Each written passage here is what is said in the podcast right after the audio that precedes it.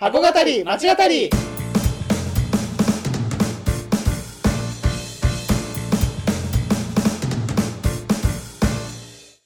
箱語り町語りは現役百貨店マンと元百貨店マンが商業施設。すなわち箱についてあれやこれやと語り合って魅力の再発見をしていく番組です。皆さんこんにちは箱語り町語りえー第30回目になりました。はい。はい。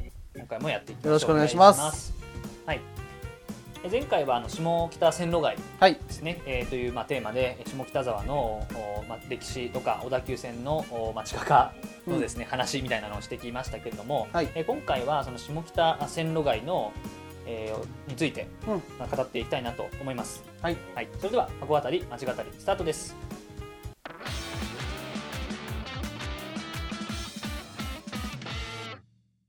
まあ前回は、えーまあ、最後下北沢の、おまあ、その町のうん。まとめみたいなところで、うん。まあ、生活の世田谷ということで、まあ、やっぱりどうしてこのねあの高級住宅街人が住むっていうイメージの中ではやっぱり、ね。はい。えーす好きですねそれ、えーっていう、まあ、中でははい。ちょっと変わった存在だとはいいう話だったんですけど、まあ、そんな中で、えーこのお小田急うん。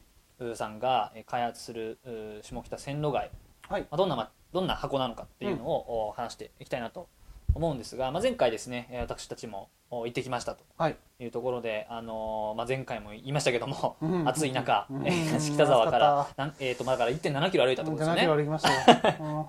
えーまあ、だいぶ、まあ、多分健吾からしたら変わったなといううん。印象だったかと思ううんですけれども、はい。まあ、実際行ってみてどうでしたか？そうですね、まあ、まずそもそもの話で、まあ、その下北線路街の話もそうなんだけど、はい、この線路、うん。まあ、跡地のその開発というか、はいそういったのっていろんな、まあ、トレンドがあると思っていてはい持っています。うんうん例えば、うん。JR はい。は、うん。あのまあ、一番はい。あの印象的なのは、万世橋駅の跡地そうでしたね、にあのカフェ、うん。ああんなところで誰が お茶すんだよと思ったけど、ね。ただ鉄道ファンとかにしてみれば、うん。とかいろんなさ要素もあるし、ね、まあ外の見える、うん。その電車が見えるカフェみたいなねあるから、ね、結果なんかできてみたうん。らすごい、なんかまあ素敵なのかなっていうような感じにはなってるんだけど、ねうんまあそれがあったりとか、はいはいはい。あとそこからね、えー少し南下すると、うん。あの 2K はいはいはいはいとかえああったりとかそういうあの、はい要するにあの秋葉原と御徒町の。間のあの高架下うん。にこう商業施設作ったりあと最近で言うと日比谷うん。奥路地、うんとかいう形で、まあ、そういう JR のやってきたその線路高架の下の開発っうんうん。ていうのがまず一つ流れとしてあって。まあ、東急もそれこそ中目黒でね、うん。やってますもんね。ですし小田急も、まあ、実際その高架下になったところに駐輪場とか保育園とか、認可保育園ですか、うんうんうん。うん、そういう、まあ、ものを作ったりとかしてたりするんですよ、うんで、えーまあ、そういうのが一つ。と、あとは、まあ、そこを緑道にするうんみたいなのがあってこれ東急がよくやってるんですけど、はいはいはい。例えばえ例えば、うん。東急のその丹町山町。あたりから、うん。あの地下化すると思うんですけど、はいはいはい。あのそこはあのせ地下化してその残ったせ線路跡うん。のその横浜までの道っていうのを、うんえー東横フラワー緑道うんうん。って言って、まあ、その要するに東急線路の跡地をこう、はい。まあ、要するにねこう少し緑があって歩きやすい散歩道みたいな形に、まあ、整備してたりうん。します、はい。あのまあ、あとはそのうん。目黒線うんの後に、えー目黒線のその武蔵小山駅から西小山駅の大体間とかには、うんあの武蔵小山緑道とか、西小山緑道っていう形で、うんその線路跡地をこうなんだろう、うんまあ、公園までは行かないけどそういう散歩道および少しちょっとした遊具もあるみたいな、ベンチとか遊具あるような形にしてたり綺麗ですよね、うん。うんあれはあれで、うん。するし、まあ、専属ぐらいに至るまでこう駐輪場とかに活用したりとか、まあ、そういうふうな形で、えー緑道として活用するっていうのは東急さんがよく、まあ、やってる手法かなっていう流れなるほどね。があります。な自分たちが使った場所をきれいにすそうるみたいなね。そうそう感じですよねきっとね。はい。はいまあそのね、この下前回の下北のねその複線をどうするかって話の中で話少し話したけど、はいはい。どうしてもこう線路が線路幅がうん。狭ければ狭いほど、活用の仕方が難しいっていうのは多分あると思うんいだよねきっと、確かにね、うん。そうだね。っていうのもあったりとかして、まあ、そういうな,、まあ、なってると思うんだけど、で今回のそのし下北うん線路街っていうのは、まあ、そうそういう流れと、うん。まあ、一線を画すのか、まあ、それにも近いような形でミックスうまくミックスをしてるというかそうだね。バーンってこうお大きいというか、まあ、うん。大々的に商業施設にする、まあ、1 7キロずっとうん。まあ、商業施設にする細長いうん。商業施設にすることも、まあ、できなくはないできなくはない。ね、うん。あったしそういうパターンもあったし、はいはいはいはい。でそこの要素も取り入れながらまた緑道っていう歩きやすい街っていう要素も取り入れてるってこう、まあ、うまくこうミックスさせながらこう点をつないでいくようなその線をまあ描いている。っていうところでうん。まあ特徴的な。今までのその線路跡地および高架下の活用の流れっていうのをうまく生かしているのかなっていうなるほのはまず思います。歩きやすい街っていう意味ではその下北のそうね特徴をそのままこう取り入れてるっていう考え方もまあできるよね、またその違った意味での歩きやすさだよねきっとおそらく。ね。確かにね確かに、この迷う感じの歩きうん。歩きたい街っていうところから歩きやすさウォーカブルなっていうのはそうウォーカブルなうん。あの今の流れを取り入れてるんだと思います。そんな中でうん。まあここの行ってみて。うん。印象っていうところの印象だけど、うん。う ん暑いになっちゃうんだけど我々 どうしてもね今。そうだね、うん。この3か月ぐらいはその暑いというのが大うん。出てきちゃうからね。うん。はいそれをまあどう？さておき。さておきはい。は前回の話から少し流れていくのであれば、はい。うん。あの少し優等生的なうん。要素が入ってきたのかなってなんか思いますね。はいというと。ん。うんやっぱり綺麗さ。うん。なるほどね。の対極、ね、にいるっていう言い方が若干失礼ではあるけど、はい。下北の魅力っていうのはきっとそうだね。あのそういう部分わい雑さとか、まあうんうん。わい雑さって言葉にしたけど、はい。まあ、要するに言ってしまうと語弊をするかもしれないけど、汚いうん街 そうですね。が逆に魅力だった、まあそれがいいって、ね、そうそう。言ってる方も多いですいやそれはごちゃごちゃしてるのが魅力だっていうね。うん残したがっていたわけうん。なんだけど、そこに、まあ、ある種それは、まあ、今のそういう最新の商業施設の流れとか、うん。まあ、あと大大企業っていうその、まあ、フィルターなのか、まあ、はいいろんな要素が多分あると思うんだけど、そういったところで、はい。すごいこう綺麗でまとまりがあって優等生的な、うん。あの商業施設の要素商業施設としての要素が加わっているなはいっていうのは、あの下北沢のはいはいこう次の魅力になりうるのかなり得ないのかみたいなまあこれかところがこれからだと思うけど、そこはある種挑戦的なのかなって思いましたね。そうだね。だから前その前回の話うん。って言うとと言ったんで、うん。まあそのまあ、僕も ある程度つなげようとすると、そのまあ街に合わせるっていう姿勢はあの、まあ、同じく感じたかなというのがあって、まあ、その歩き歩いて楽しいとかっうん。ていうのはありますし、うん。あとはその、まあ、このコンセプトというかが、うん。まあ、その BU みたいなあそうね。話で、うん。まあじまあえっと、自分らしくというかうん。あなたらしくっていうことなんで、うん。まあ、そのみんなでこの街を新しく作っていくよっていうような、まあなんだろうなそういううん。コンセプトで、うん。まあ、やっているというところがあってやっぱりその個性的な街個人が輝く街みたいな、下北のイメージを、まあ、損なわずに例えばすごいそのなんだろうなメガネ屋でもか金子メガネ店を入れるんじゃなくてとか、ねそのハンバーガー屋さんでも、出さない出さない方がよかっいや大丈夫大丈夫。たいいでしょ別に、大丈夫大丈夫。えーハンバーガー屋さんでも、えっ、とまあ あれですけどマックを入れるんじゃなくてとか、うん。えーうんフレッシュネスを入れるんじゃなくてとか、うん。っていうなんかそういう下北沢という街に合わせるうん。っていうそういう姿勢はすごく、えーやっぱり感じる、うん。えー箱だったのかなというのはまず思いましたね。うん。うん。そうだよねその、こうずっとす箱語り街語りという形で番組もやってるし、うんうんあまあそうじゃなくてもっとね仕事もそうだし、うんうん。えー普段からうん。思っているんだけどやっぱ、うんあある種そう忘れてしまうというか我々って、うん街の主役って誰なのって、そうですね、えー街であの、ね。その街の主役は誰であって、はい。まあ主役って言い方したけど、うんだ誰が使うか、うんターゲットって言い方がね、まあ、ちょっと、まあ、ちょっとなんかこうあれだけど。ね、マーケティングチックだか マーケら。か冷たい感じはねしますけど、うん。街の主役だのってやっぱり一回こう考えるべきだというか、テナントじゃないよね。テナントなんだけどテナントじゃないよね。うんうんうんうん。その使う人が街の主役うんだと思うから、そういった中では下北沢ね。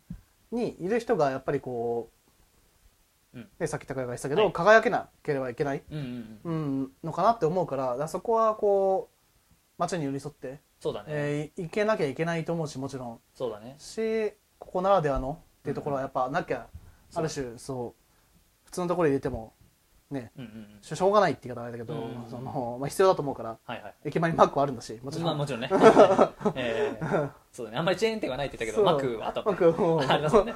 あんな目立つところにあって、うん。えだけど、まあ、そういうパーセンテージというか割り比率として、うん高くなければいけないっていうのはあるから、ーそうだね。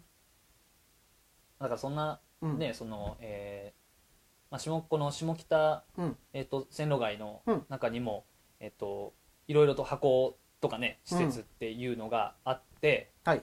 えーまあ、その下北駅上という一つの、はい。はい。まあ、あれは結構駅、まあ、小さいけど駅ビルに近いようなね、うん。ものもまあやっぱりあってその中にあのスタバがねスターバックスがうん。入ってたけど、ありまあ、それが全然目立たないよねみたいななあ主張 ないよねみたいなはいはい話をして、うんなんかそれがすごいあの下北ならではうんなのかなと思って、そのまあ、よくなんだろう、うん。駅前にうんスタバがあって、まあ、みんなスタバに行くみたいな。もうどこも空いてないみたいな 感じなんだけど、まあ、ちょっとなんか下北は、うん。いやスタバじゃなくていやちょっと私はちょっと一風変わったカフェ、うん。知ってんだよとか 美味しいコーヒー屋さん知ってんだよとか、はい。っていう、まあ、街のイメージがあるから、はそれがすごい下北らしさなのかなっていうのはちょっと思いましたね。そうよね、はい。私もわざわざねなんか、うん。あーそそうですね。れじゃあい一元さんだと入れないような場所を紹介したもんねなんか。あーしましたね、はいはいはい、コーヒー屋さんだけど。そうだね。確かに確かに。なんかそういう気分にさせてくれるっていう、うんそのね。下北の、下北行ったらうん、ちょっとその変わったところに行きたいみたいな、うん。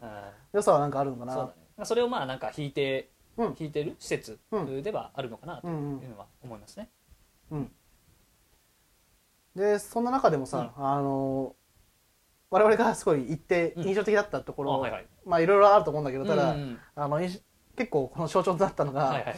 あの何でもないと思えた いはい。我々からすると何でもないと思えたビーズ屋さんはいはいはい。に たくさんの人がこう、特に若い女性がうん。こう群がっていったって表現なんだけどその集まって大学生ぐらいかな。大学生ぐらいだね多分。それがすごいこう印象的だったというか。確かに、うん。うん。そうだよね。まあえっと空き地かな？下北沢の空き地ね。のエリアになるんですけど、うん。ちょっといろいろねあって僕らも正直マップを見ながら話してるんですけど、まあ、その、えー下北線路街の空き地という、うん。スペースがあって、まあ、そこになんかマルシェみたいなところがあって、まあ、ポップアップのねキッチンみたいなのがあったりしてそこにあのビーズ屋さんが そうそうそう。あったんですそこがすごかったっていうね、まああるとまああの場所のやっぱ使い方？うん。まあねビーズ屋さんもそうなんだけどはいはいはいはい。あの可変的なうんうん商業施設を目指す上ではうん。うんああいう使い方は必要だというかそうだね。今後ねうん。やっぱりあのアップデート主義というかこ確かにね。うプロダクト主義じゃなくてアップデート主義にこうもう世の中の考え方が移移りつつあるうん移っている。実際我々の使ってるスマホもそうだし箱があってそこにうん。こういろんなものが載ってアプリが載って自分のものになる使いやすいものになるっていうところの思想で言うとこういう空き地っていうのはやっぱななければいけないのかなっていうのはうん。あってで特に下北にはフィットしそうな感じはするんだけどね。ね。うん。まあ、毎回変わるっていうのもね、うん。また行ってみようっていうあれにさせるんだろうし、何度も味わえるというか。そうだね。ん。まあ、なんかあのその個性的っていう話っていうかね、うん。個性的なショップっていう話でうん。ちょっと思ったんですけど、うん。まあ、このリロードというその、はい。ね商業ゾーンがあって、まあ、そこはいわゆる結構ねその、まあ、イメージで言ったらあの、まあ、それこそ高架下にあるような、うん。えーまあ、イメージ、ね、うん。高架下の商業施設っていう感じのイメージで、まあ、セレクトショップが入っていたり、うん。えーまあ、まだねあんまり空いてなかったんでそうね。うん。うんあのまだまだこれからだと思うんですけど、うん。まあ、いわゆるいいもの、うん。いいものがいっぱいあるよみたいなのが、あのコンセプトだったんですけどなんかちょっと思ったんですけど、まあ、ちょっと脱足になるかもしれないですけど、あそことかでうん。もうすごいそれこそ賃料の交渉とか、うんなんかしてる感じがあんまりなかったというか、すごい自然に絶対そうしてるはずじゃないですか、うん。絶対絶対あるはずなんでしかるべきなんで。すけど、うん。あのなんかあそこでそういうことが行われてるイメージがなかったというかもっとすごい自由にこう入ってきているうん。感じがしてそれはすごいこう箱としては新しかったのかなっていうなんかゴリゴリにこう商売感を感じないというか、っうん。ていうのはすごい感じたね。うん。うん。雰囲気もね少しこう違って、うんうん。まあ、住宅街にあるからこそなんかこうあそうだね。うん。下北側はね、はい。あの割とこう開けてる場所はいはい。から始まるけど、うん。えー東北沢の側一番東から入るとそっちから歩きましたからね。そう我々そうですね、あの非常にこうね簡素な住宅街にこうシンプルな作りなんだけど少しこう、うん。形がこう変わっているって言い方あれだけど、うんうんうん。デザインがかかっているというかうん、シンプルだけどこう、まあ、おしゃれ感をこう演出するような、うん。うんだからその下北ってこうカルチャーな街だよねってのをのゲートウェイ玄関になってるのかなっていうのは確かに。なんか思いましたね。そうだねまあまあどっちから来ても面白いんだろうね、うん。きっと。その僕らはね東北沢からうん。入,、まあ、入ったというか行ったけど、うん。大体の北川大体の方から来ても、まあ、ちょっと最初に温泉旅館があったりして、ね、保育園があったりしてってまた少し違ったうん。面で見れるのかなという感じなんですが、っていうその、まあ、温泉旅館があったり、はいはいまあ保育園がねあったり、はいありますね。えーまあ、マルシェがあったりっていう、いろんなこうまあ、施設がやっぱりあって、うんうんうん。まあ、その僕らはね箱として扱ってはいるんだけれども、まあ、多分その小田急さんからしたら、うん。まあ、この篠北線路外なんでね街うんそうねなんですよ、新しい街って、まあねおっしゃってるし、っていうことなんでなんか僕がちょっと思ったのはあまりこううん。小田急さんと縁がないからかもしれないんですけど、うん。小田急さんにとってはなんかこう一つの街づくり大作戦なのかなっていうのは、まあちょっと思っていて。そうね、ううん。んまあ、前回その東急さんの話をして別にそんなね、比べる必要はないしそれぞれいいところがもちろんあるんであれなんですけども、まあ、東急さん東急村みたいなうん言い方をしていて、まあ、すごいこういろんなところにこう東急さんの町村を作ってるようなイメージなんですけど、小田急さんってそこまでそうしてないのかな。でん。調べてみたら、そんなにやっぱりその町づくりに関しては、まあ、東急さんと比べて、うん。そう踏み出したのがちょっと遅いみたいなね。だから東急さんの方が歴史は長いみたいな話がやっぱり書いてあってで小田急さんもこういろんなところにこうやっぱり街を作ろうっていうのはされてると思うんですけど、うん。まあ、自分たちが通通通していた、うん。まあ、その線路のところに一つのちょっと横長のやっぱり街をちょっと作ってみようみたいな、うん。まあ、そういううーなんだろうこう一つの作戦だったんじゃないのかなっていう感じはしていて、まあ、だからこそこういろんな要素がすごいある、うん。えー一つの商業施設だけじゃなくて、まあ、その旅館があって泊まるところがあって、えー子供を預けられて、うん。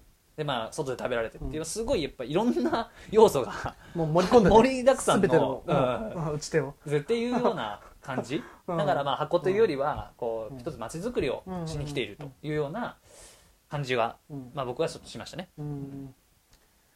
そうだね。やっぱりこの場所うん、しか線路のそのねあとしか開発できないっそうだね。ていうのが逆に良かったのかもしれないね。うん。その一個一つのね建物バンと建てて、うん。ね、ビル渋谷の高いビルみたいな感じで建ててやるんじゃなくて、ある種そうせざるを得なかった状況も、うんえーなんかこう加わってくるとそういう、ね、街街っぽさが多分出てくる。確かに出てくるよね。そうだね。非常に、ううんん。まあでも基本うん。っていうかまあベースにあるのはうん。まあやっぱりその下北という街をうんまあ崩さないうん。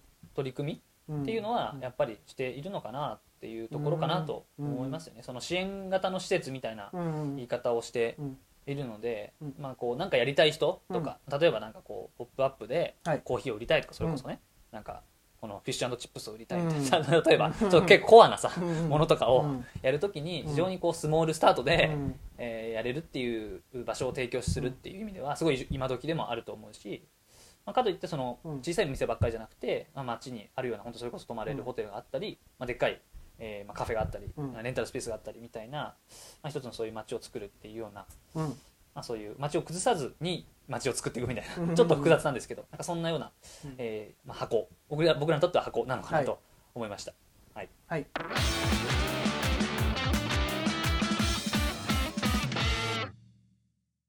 2回にわたって、えー下北線路街といううん。ちょっとまあなんか僕らがの中では少しトリッキーうんな感じではあったんですけど、まあ、やってきましたと。はい。いうことで、まあ、2回やってきましたけど、まあ、どんな印象を受けましたか？この施設に対して。そうですうん。ね、そうですね、まあここ、うん。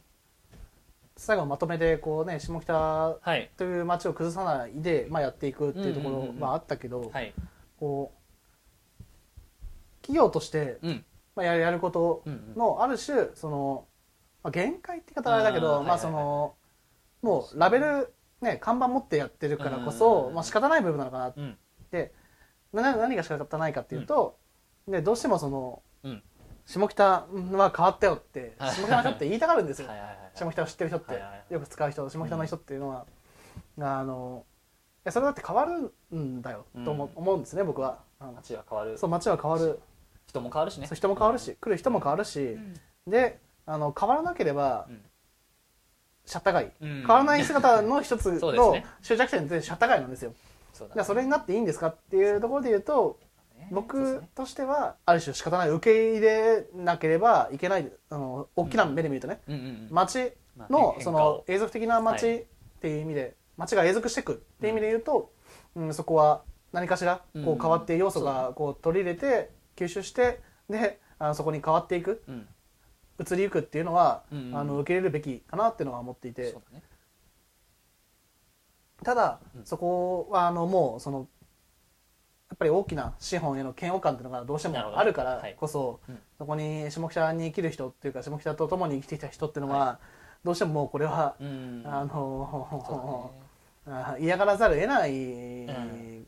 だよねきっと。立ち位置として。そうだね。うんまあ自分が本当に住んでたらもしかしたらそっち側のさ、うん。人間になってたかもしれないっていうのはちょっとね、あったりはするもんね、うん。そう思っててもね、うん、だからこそある種我々我々はさ今回肯定をするというかさそうだね。ちゃんと、うん。ちゃんとというかあのしっかりこう、うん。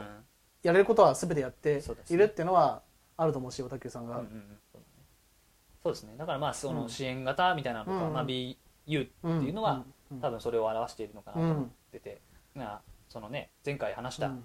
カレーの街とか、うん。あの音楽の街とか、うん文化の街みたいなのっていうのはそのなんか自然にね、うん。発生したものだと思うんですよ。誰かが、うんね、その文化人が例えば 文化を街にするんだみたいな。ねそのとかカレーの達人みたいな人が入ってきて 知らないですけどね。うん。そのうん。ここはもうカレーの街にするんだ、うん。今からみたいな感じの多分ことじゃなくて、まあ、なんとなく下北にこう合うものっていうのがあって、うん。それをこう、まあ、ある種勝手にうん人々が作り上げてきたものっていうのがうん。あると思うのでやっぱり大きな資本が入るとやっぱそれは難しいのかな。というのはやっぱどうしてもうん。思うんですけど、まあ、僕その好きな言葉で不益流行っていうのがうん。あって、まあその古いだけじゃもちろん価値、はい。まあ、あるんですよ。もちろん古い、はい。あるんですけど、はい。でも時代とともにこう変わっていけるものこそやっぱ価値があると。古くても時代とかが変わっていくにつれて、うん。そこに合わせていけるものこそ価値があるっていうのがすごい好きで、だからまさにちょっとそれを思ったんですけど、うん。まあ、下北のそのハードの部分のうん。良さだけを残していくんじゃなくて、なんかそのソフトの部分で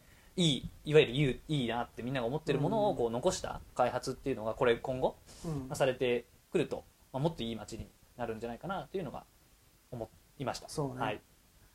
なんかやっぱりこうん。うね好きなものをこう繋いできた街、はい。だからはい。多分こうあるうん。種人がうんうん東京に憧れて東京上京してきて、でうん。何かこう立身出世してやろうとこう来た人が あのこう集まってで、はい。こう日頃の愚痴を言うとか、うんそういう場所うん。が飲み屋だったりとかして、飲み屋が発達して発展して。うん。であとそういうね小さな区画だからこそ、うん。こう個人個人のそのその店長商オーナーのはい。そのすごいこう趣味思考がこう個性が強く出るようなあのお店がこう生き残って疲れて、でまたそこがその店がハブとなって、うん。ある種そう見えないコミュニティをどんどん作っていって、うん。でそれがねこうだから 3, 3次元4次元的にこう街がこう折り重なっている、つ紡がれてきてるっていうのが多分きっといわゆるその下北好きな人はい。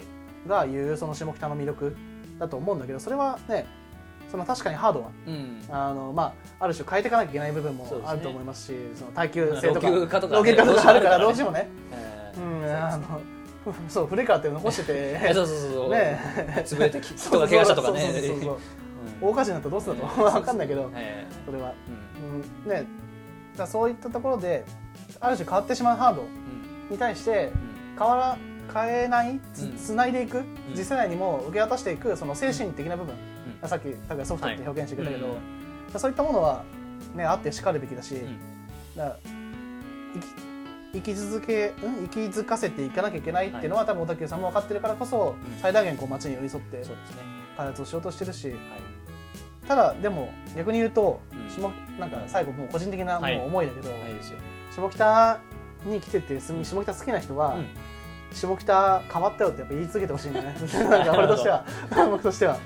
なんかあのやっぱりそのなんて言うんだろう、他人にこびないとかはい。ぶれないとかはいそういったものを持ってる人が集まるのが下北だと思うんで、なるほど。あの大し大きな資本は、には嫌悪感を抱きうん。開発には反対して下北は変わったよってこう言い続けてくれるようなはい。あの人があのいっぱいいる あの街っうん。ていうのはなんかある種下下北のあの僕が思う下北のその昔ながら昔から続くあの魅力なのかなって思いますのでそれだけはぜひちょっとねあの言い続けていただいてはい。ぜひなんかはい。